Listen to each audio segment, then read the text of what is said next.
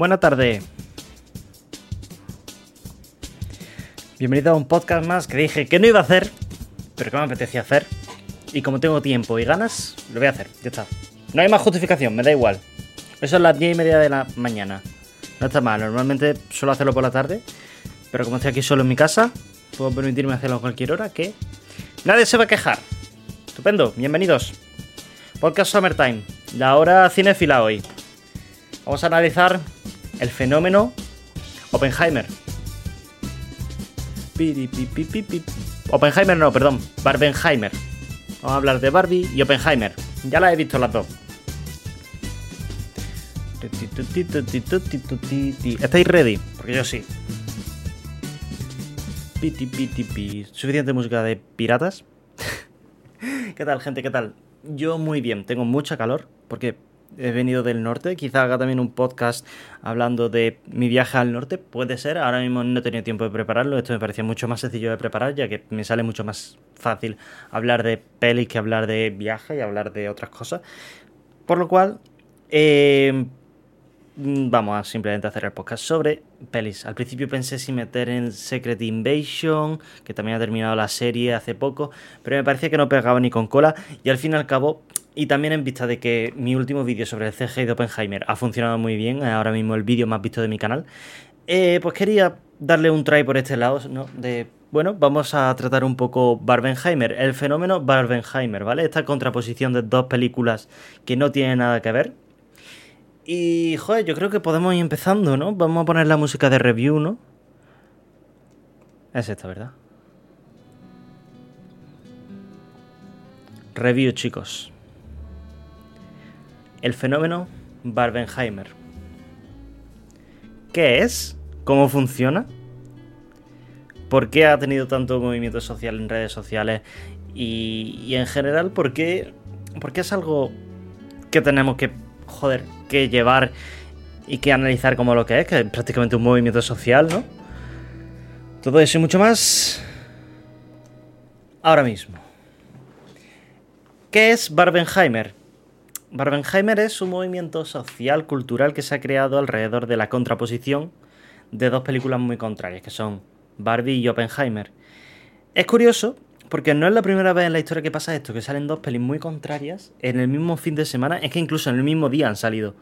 Entonces, es un acontecimiento que eh, llama mucho la atención. Luego vamos con la review de los dos de las dos películas, pero quiero analizar un poco el movimiento, ¿vale? Eh, simplemente esta contraposición de ser dos pelis tan distintas eh, ha hecho una bola de viralidad en la que las películas han ido ganando más fama simplemente por los memes, la contraposición de los conceptos.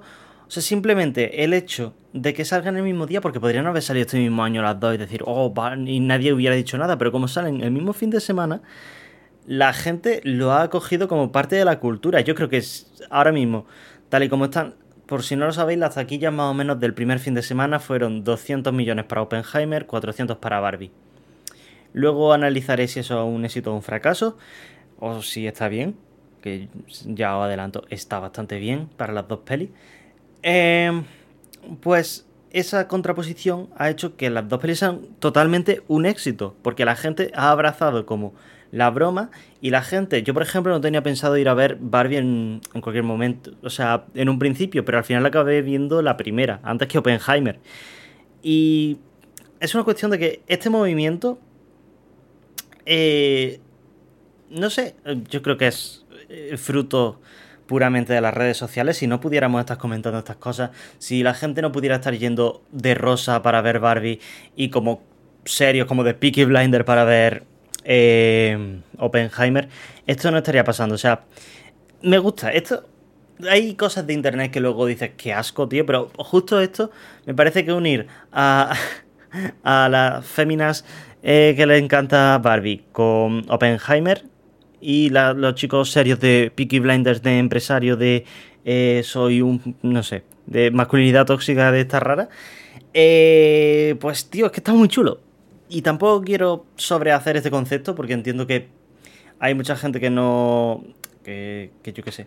que no le parecerá para tanto, pero a mí me parece muy bonito y algo que tenemos que abrazar porque, primero, este concepto de Barbenheimer no es nuevo, ¿vale? Este, esta contraposición de dos películas que salen a la vez ya ha pasado antes en la historia y también con Christopher Nolan. Y no sé si sabéis cuál, cuál es eh, la película que salió también en contraposición.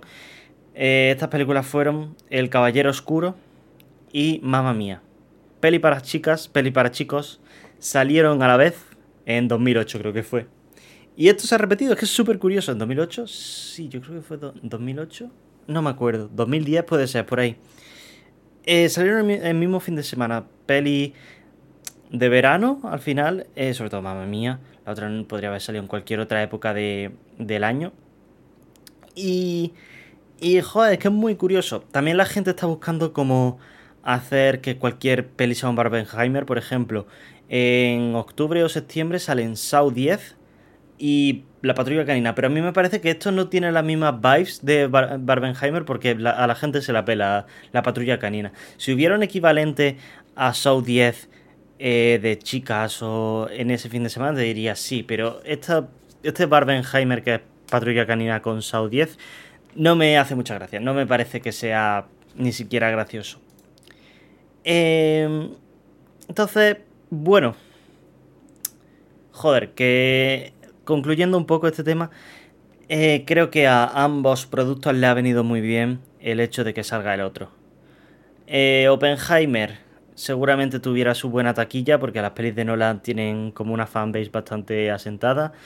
Eh, Greta Gerwig, que es la escritora, la guionista de Barbie y directora, creo que también. También tiene su fanbase, o sea, hizo Mujercitas, creo que es también la de Lady Bird, o sea, es bastante trendy. Entonces, eh, al final son dos partes de Hollywood que se unen y se abrazan en un mismo fin de semana para que sus productos triunfen más. Y joder, es bonito, al final es bonito. A mí me gusta el hecho de como, no sé, como unir los dos mundos, tío. Es unir dos cines. Dicho esto, vamos a empezar a hablar de Barbie primero y luego Oppenheimer. Más que nada porque Barbie la vi hace más y así pues, bueno, vamos como en orden de cómo la he visto yo y cómo la he disfrutado. Yo vi el jueves en el estreno Barbie en versión original y luego Oppenheimer la vi hace un par de días, como el miércoles. Hoy estamos, hoy estoy grabando este sábado, pues el miércoles, ¿vale? Y bueno, ¿qué puedo decir de Barbie? El argumento de Barbie por resumir un poco, tengo una canción que mm, resuma lo que es Barbie. Yo creo que no, ¿eh? Yo esa, esa playlist me la he dejado por lo que sea. Eh, nada, no voy a tener ningún sonidito de Barbie, a ver. Eh, nada, no tengo nada de Barbie. A ver. La música de Wii me puede pegar para Barbie, pero no. No tengo nada de Barbie. En fin. Eh, Barbie. La peli de Barbie. ¿De qué va? Barbie es una especie de... Me recuerda un poquito a lo que intenta hacer Shrek. También me recuerda mucho a la Lego película por, por el hecho de que los dos son un producto y te hablan del producto y del disfrute del producto y de cómo funciona. Pero al fin y al cabo Barbie es una peli que...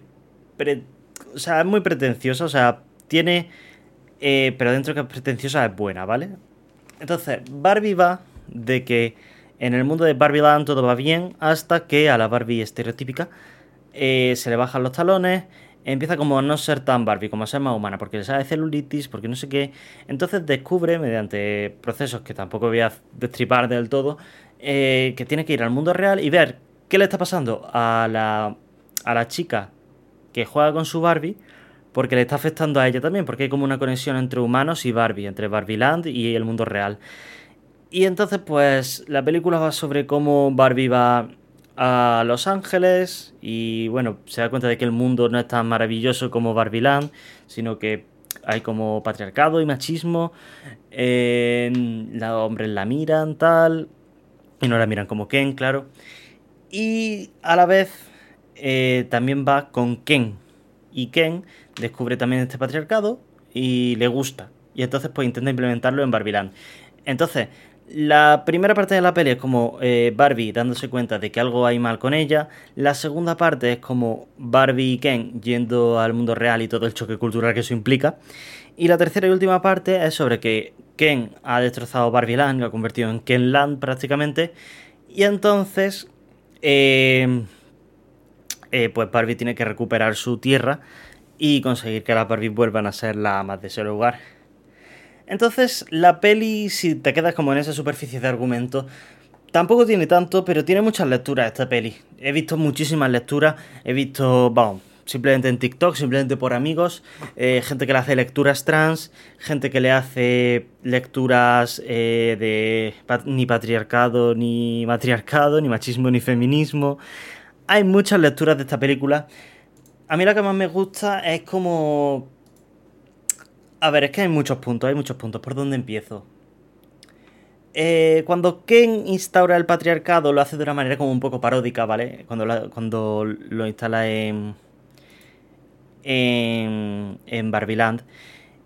Y, y bueno, no funciona mal, ¿vale? No es una cosa que pueda resultar ofensiva a los hombres, sino que resulta ligera, por lo menos. Entiendo que una persona que, yo que sé, un señor mayor o alguien, le puede pegar en plan de, oh, ¿qué es esto? Madre mía, eh, Soros, eh, no sé qué.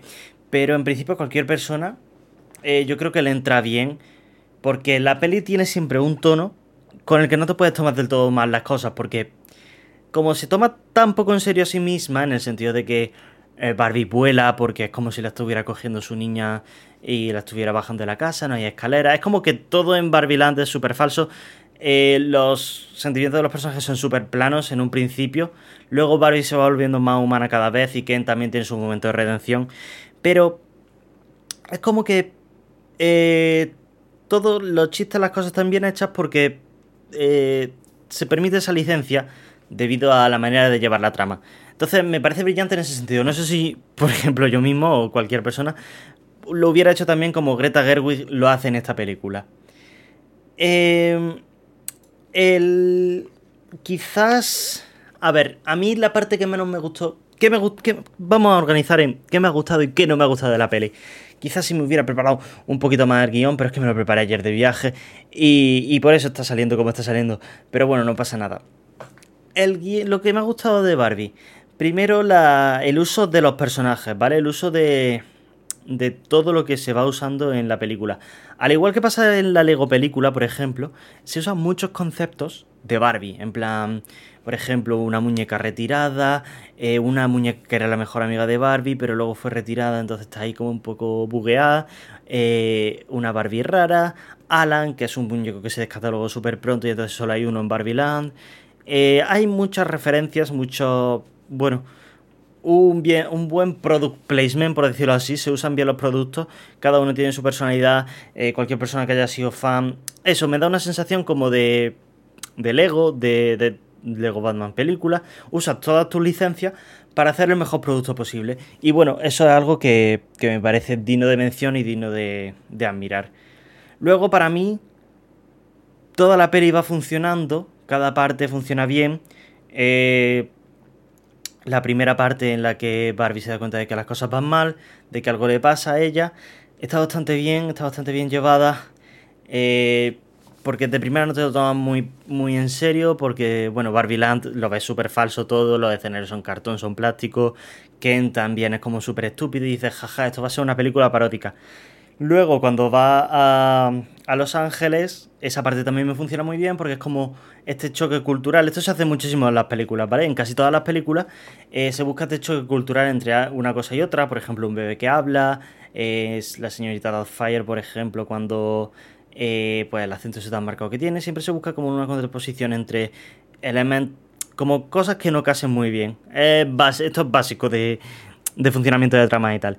Y luego, en la tercera parte, cuando Ken, mediante el patriarcado, corrompe Barbiland, también funciona muy bien porque te das cuenta, primero se desarrolla el personaje de Ken, que desde un principio te lo habían pintado como muy plano y te dicen que quizá busquen algo más que simplemente quedarse mirando a las Barbies. Esto por lo visto, por lo que he leído y por lo que la gente dice, es una crítica a eh, el hecho de que en el cine estas son lecturas que hace la gente, luego yo no sé si son verdad o no, pero me encaja.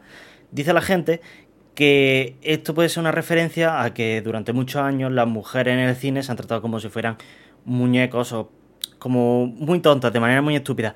Yo me. Quizá me di cuenta un poco de esto en Casablanca. Eh, vamos, de todas maneras no es lo más estúpido del mundo en Casablanca.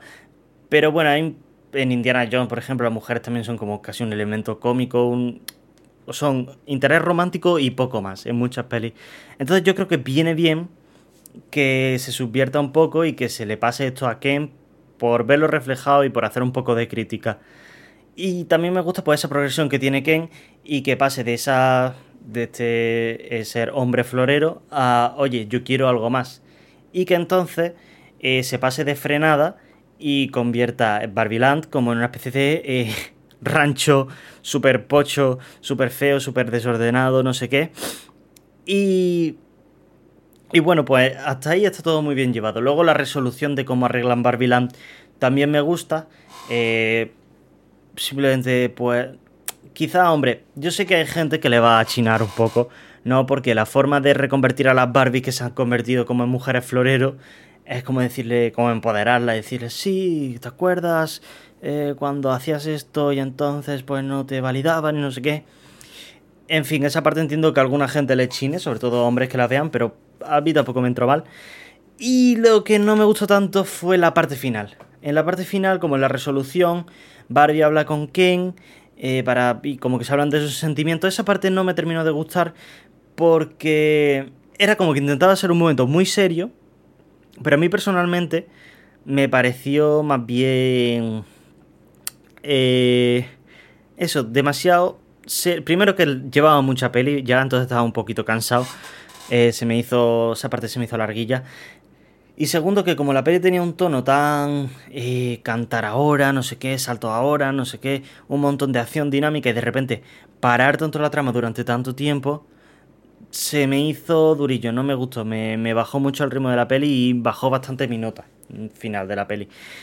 Y luego, eh, al final de la peli aparece la creadora de Barbie y le explica pues por qué la creó y tal, y luego ella dice pues que quiere convertirse en una mujer real y al mundo real, y hace eso.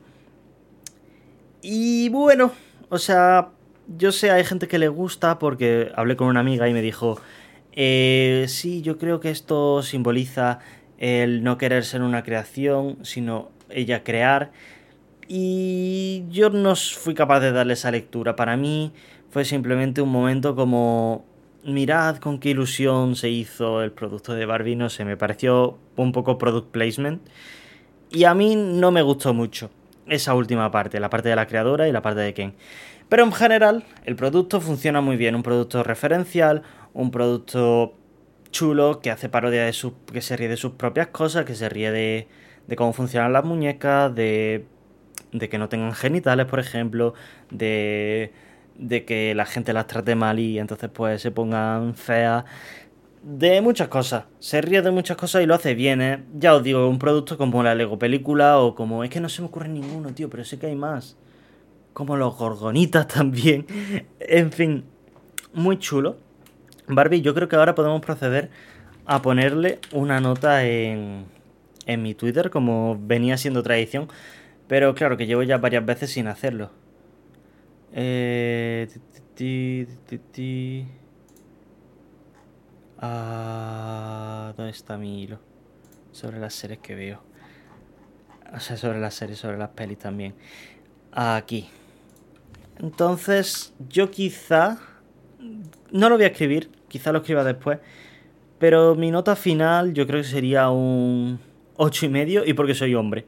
Si fuera mujer, quizás sería un 9 y medio. No lo sé, no soy mujer, no puedo ponerme en esa situación. Pero mi nota final de Barbie sería un 8 y medio. Eh, funciona muy bien la trama, solo hay una parte que no me gusta. La broma está bien metida, es capaz de eh, insultarme como hombre sin que me sienta ofendido, lo cual, oye, tiene mérito y no cualquiera es capaz de hacerlo. Normalmente las películas que intentan empoderar lo hacen fatal y esta lo hace muy bien. Eh, y bueno, da, da que hablar, da que pensar. La gente está sacando lectura.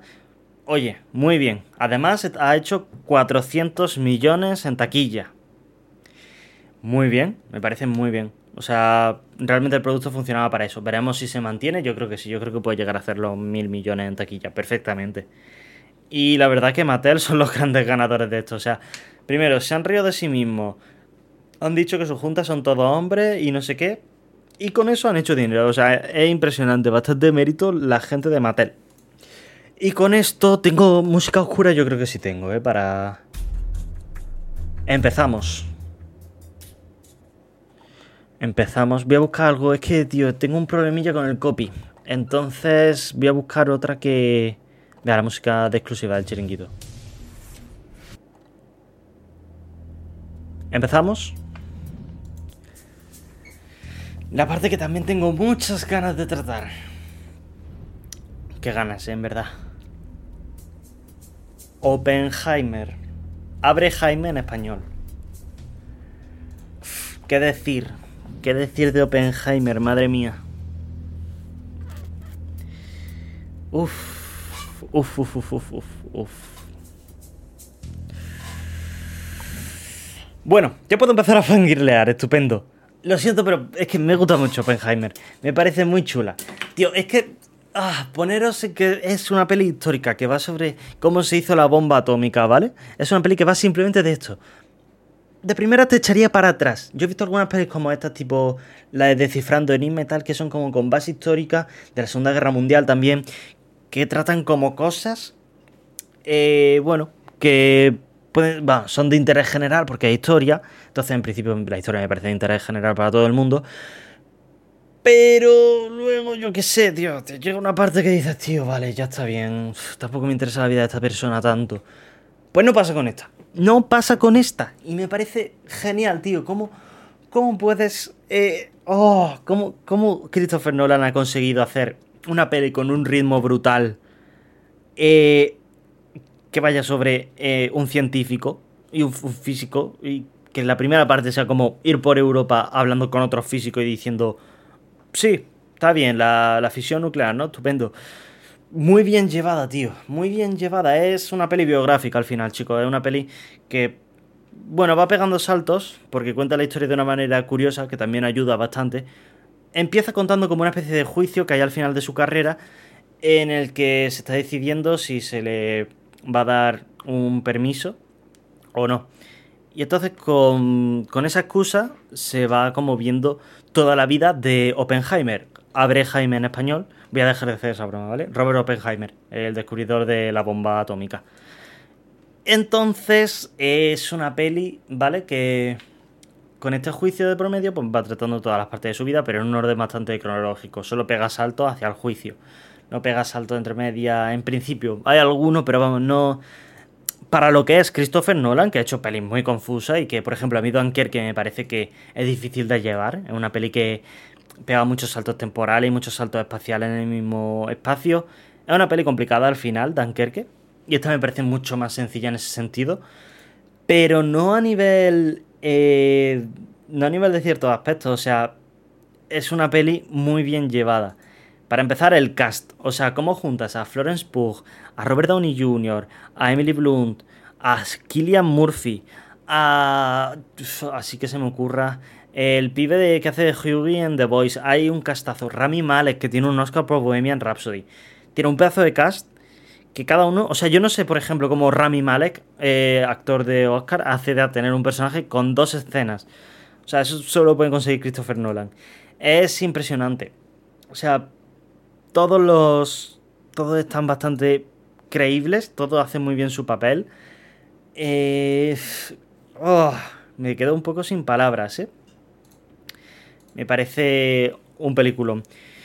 Eh, quizá como parte más sorpresiva, ¿no? Al final, eh, sabías que, sobre todo por cómo lo han vendido, que la peli iba sobre la creación de la bomba atómica. Eh, pero no se queda ahí, sino que lleva la historia de Oppenheimer hasta su punto final. O sea, la lleva hasta el último momento.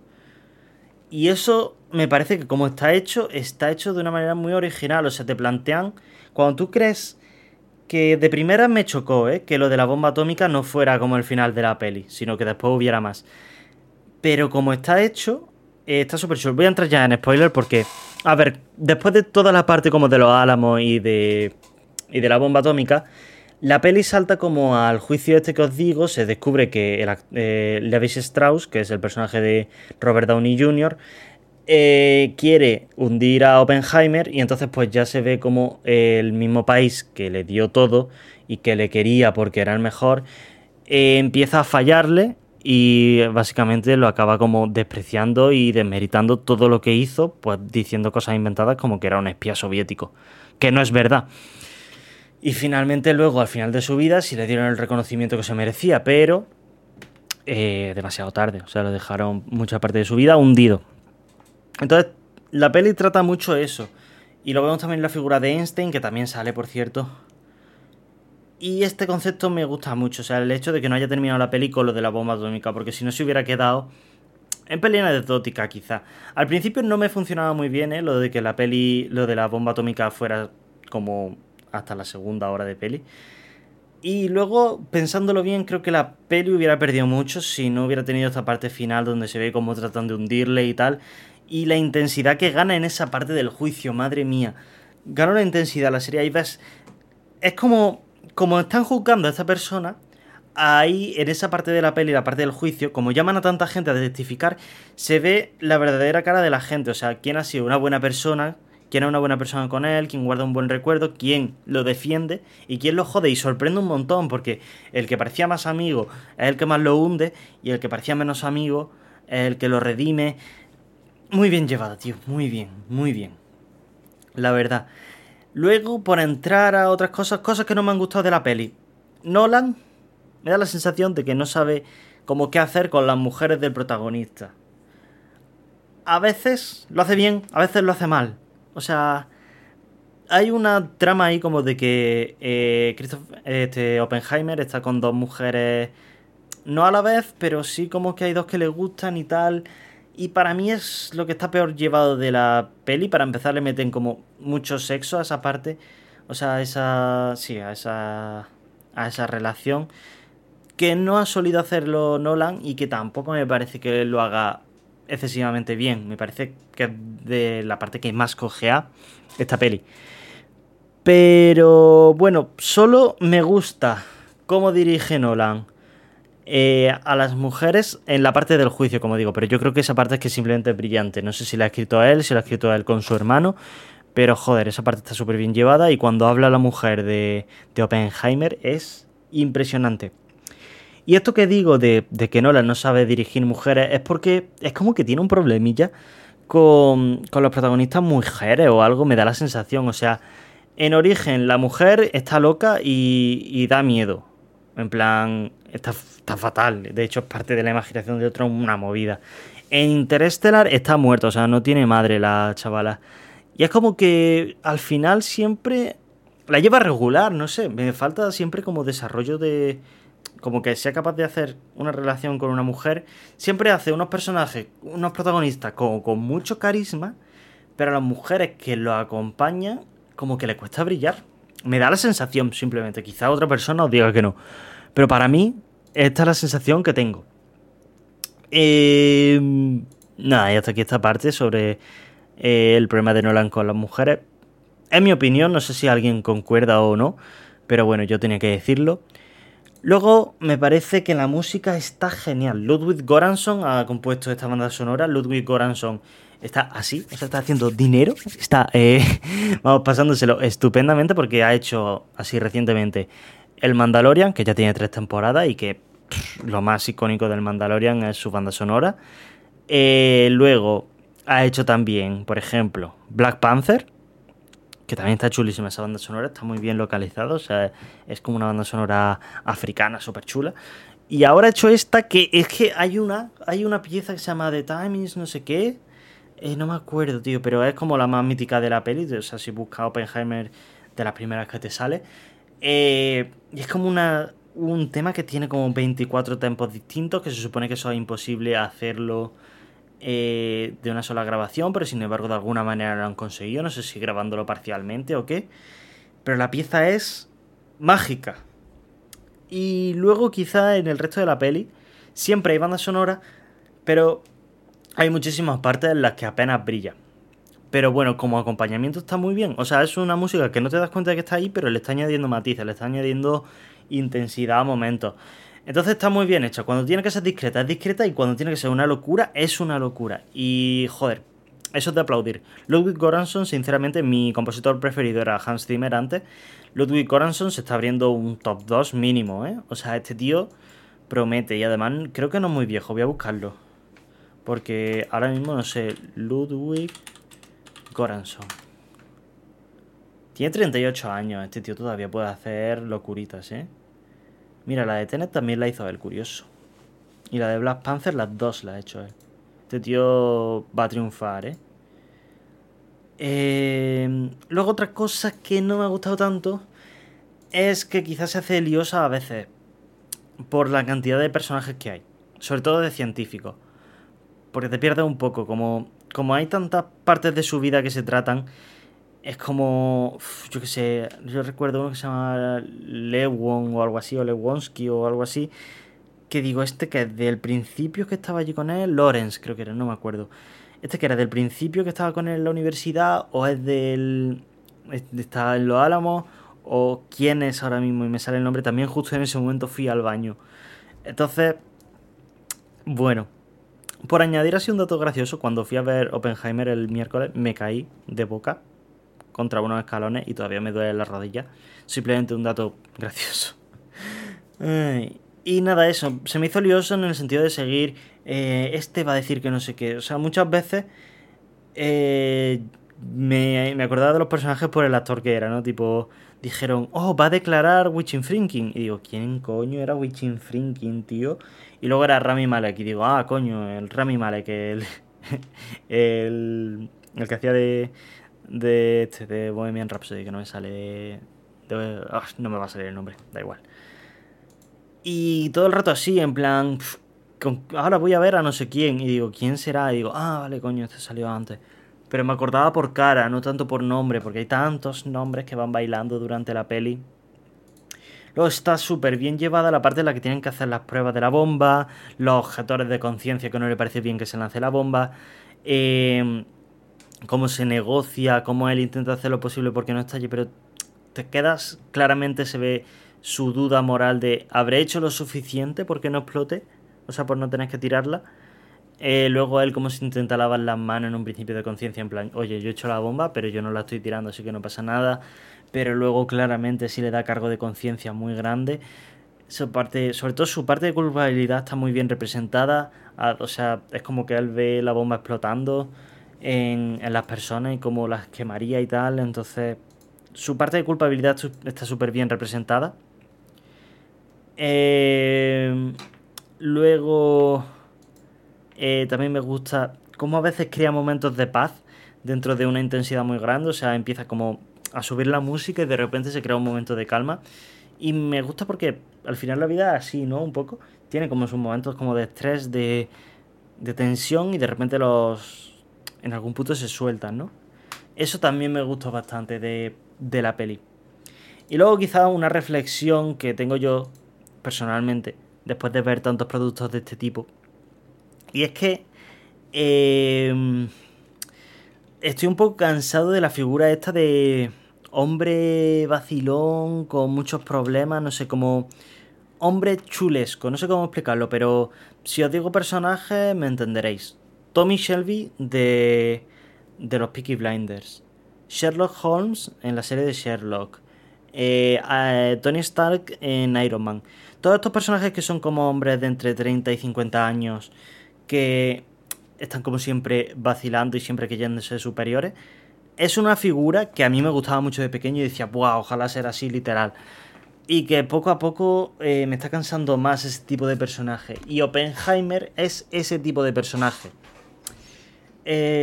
tampoco pasa nada, tampoco es un drama, porque es una figura a la que estoy acostumbrado, pero me está empezando a cansar este tipo de desarrollo, que es como un personaje que siempre tiene la palabra adecuada, la manera de manipular adecuada, pero que luego tiene como muchos demonios internos y tal, que está chulo que se represente así al hombre y que y como las atormentaciones que tiene por tener a veces que hacer lo necesario y tal, pero no se tiene que haber otro acercamiento, ¿no? Porque hay muchos acercamientos similares. Hay mucha gente que hace esta, este tipo de personajes, simplemente. Que no es malo, repito, pero habría que darle matices, no sé. Digamos que. Que yo es que en esta peli, Oppenheimer podría ser perfectamente Tony Stark en, en Iron Man. O, o eso, o Tommy Shelby también. Pasaba mucho, de hecho, porque el personaje fumaba mucho, tío, y, y el actor al final el mismo que el de, el de los Peaky Blinders. Entonces decía, jaja, mira, jaja, Tommy Shelby.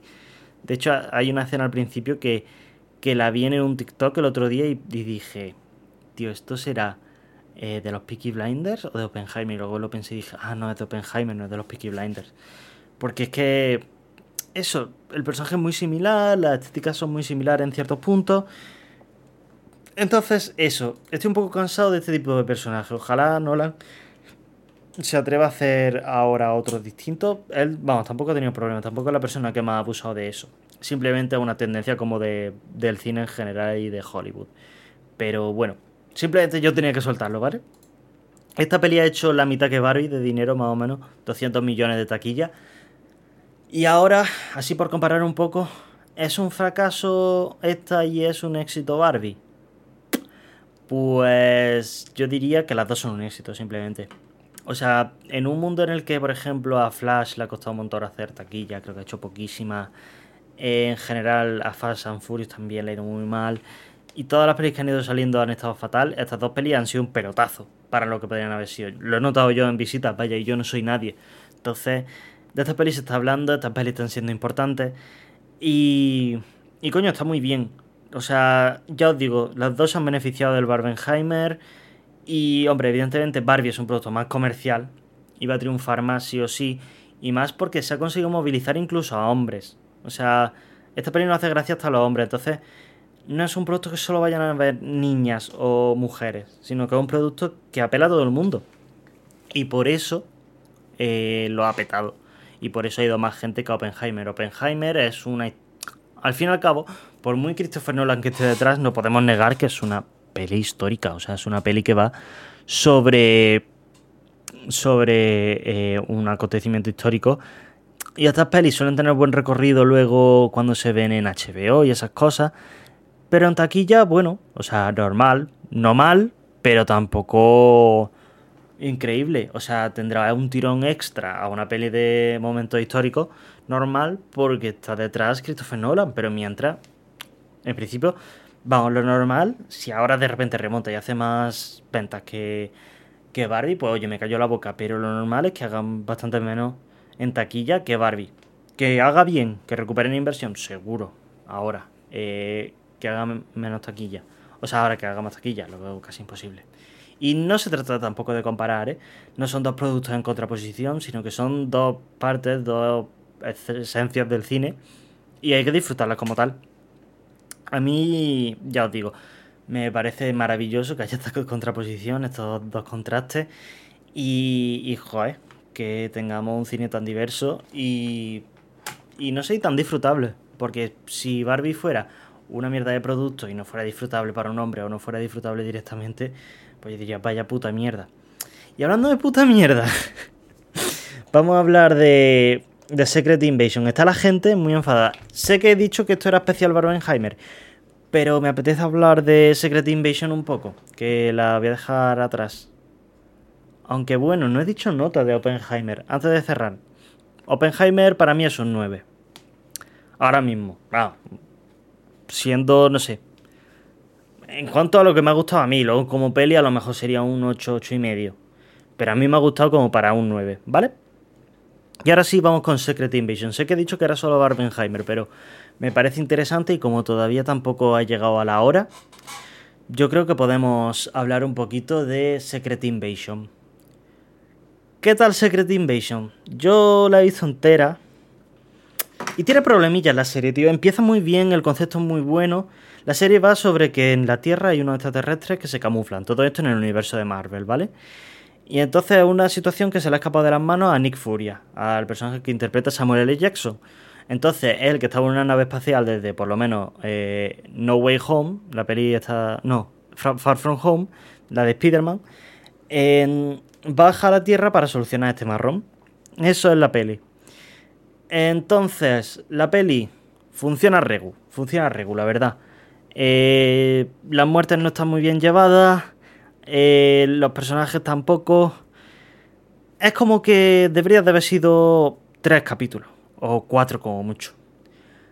Los efectos especiales son cortos, o sea, son cortos, cortos.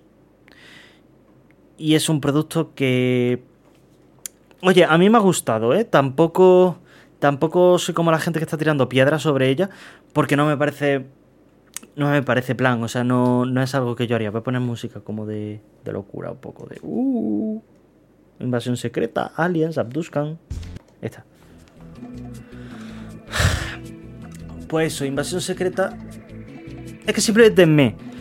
Los últimos tres capítulos podrían haber sido uno solo porque son como 30, 40 minutos, 37 y 33 o algo así. Y dices, pero vamos para eso hazme dos capítulos, yo qué sé, hazme dos capítulos de una hora o algo así. Pero no me haga esta basura. Eh, Samuel L. Jackson está bien, los secundarios están bien, mola las revelaciones que hay sobre personajes que son Skrulls. Ahora, es eso. Una serie bastante alargada, que podrían haber sido tres episodios anecdóticos y oye, dura lo mismo que una peli o más. Entonces nadie se hubiera quejado. Y y luego en la parte final crean un personaje súper poderoso, ¿vale? Crean como una especie de mutante definitivo que tiene los poderes de todos los Vengadores. Y como que pasa sin pena ni gloria y como que nadie se va a enterar porque la serie no ha tenido un gran marketing ni se ha llevado del todo bien. Además, el director ha salido a dar una comparecencia diciendo que es que la culpa de que no nos haya gustado Secret Invasion es de los fans porque somos una gente que se flipa demasiado. Es como en parte lo entiendo porque al pobre, a lo mejor por él metía a Iron Man y metía al otro y metía al otro. Y no lo ha hecho, pues supongo que porque no le han dejado tampoco. En ningún momento le habrán dejado. Pero, en fin, a mí me parece como reflexión primero que esperamos demasiado. Voy a quitar ya la música que me entorra un poco. Eh, esperamos demasiado de los productos de Marvel cuando son productos de Marvel. O sea, hay que disfrutarlo en su recinto. En su recinto de que nunca van a tener más de un 8 de nota final en, las páginas web ni nada de esto. Entonces hay que disfrutarlo como productos limitados. Dentro de eso podría haber dado mucho más, se podría haber organizado mucho mejor los episodios y se podría haber hecho un producto mucho más pulido y mucho más interesante y que atraiga al, a la persona que ve estos productos. Eh, la gente de Marvel, en general los fans de Marvel, se están quedando fuera. O sea, no les apetece, simplemente les da igual. O sea, le empieza a dar igual las series, algunas pelis. Entonces le tienen que meter un punto de calidad, un punto de... Yo lo dije, el otro día puso un, un tuitero de Marvel. ¿Qué haríais para remontar Marvel? Yo te diría una peli de fanservice cada año, año y medio mínimo. Porque la última peli así con mucho fanservice que tuvimos, que fue el multiverso de la locura y tampoco fue para tanto. Eh, no Way Home. Yo creo que No Way Home fue la de fanservice per se. Luego, una subida de calidad de la serie y que salgan enteras a lo mejor. O sea, que ya que vaya a tener mucho hype, por ejemplo, Loki y WandaVision, entiendo que salgan por parte porque tenían revelaciones chulas. Ahora, eh, esta, eh, Falcon and the Winter Soldier, Miss Marvel, no le veo sentido a que salgan capítulo a capítulo porque la gente pierde interés. She-Hulk. En fin, eso es un poco mi opinión sobre Secret Invasion, para mí una serie de 6, de 5 quizá. No me parece gran cosa. No creo que la vea otra vez, salvo que la vea del tirón y ya. Porque esta es una serie para verla del tirón, es que se veía muchísimo. Entonces, yo personalmente, eh, no sé, Marvel le tiene que dar una vuelta y hacerlo un poco mejor. Ya os digo, no me ha disgustado, es un 6. O sea, dentro del recinto de mi corazón de Marvel, productos sin más, pero es que ya van muchos productos sin más. Quizás dé para un especial Marvel un día. Y decir qué cosas están bien, qué cosas están mal, traer gente, no sé. Y nada, con esto creo que voy a terminar este capítulo de hoy. Bastante curioso, me ha gustado mucho hablar esto, la verdad. No pretendía hacer este episodio, pero como he visto las pelis me han gustado tanto, lo he hecho. Eh, no sé cuándo volveré. Cuando vuelva, pues me veréis. Intentaré ir subiendo la calidad poco a poco, ir hablando mejor, no sé qué. Todo poquito a poco. O sea, voy a ir aprendiendo y tal. Yo creo que a partir de cuando vuelva va a ser la segunda temporada de esto. Voy a pillarme una licencia para tener música para todos los, momentos. Voy a mejorar esto muchísimo. Y bueno, voy a intentar hacerlo un producto que todo el mundo pueda disfrutar. Y nada, con eso me despido. Nos vemos la próxima vez que. que esté por aquí, ¿no? Tampoco. Al final veo cada semana con la tontería. Entonces, nada más. Espero que haya gustado este capítulo. La hora cinéfila. Nos vemos en la próxima. Bye. Pim, pim, pim, pim, pim, pim. Pim, pim, pim, pim, pim.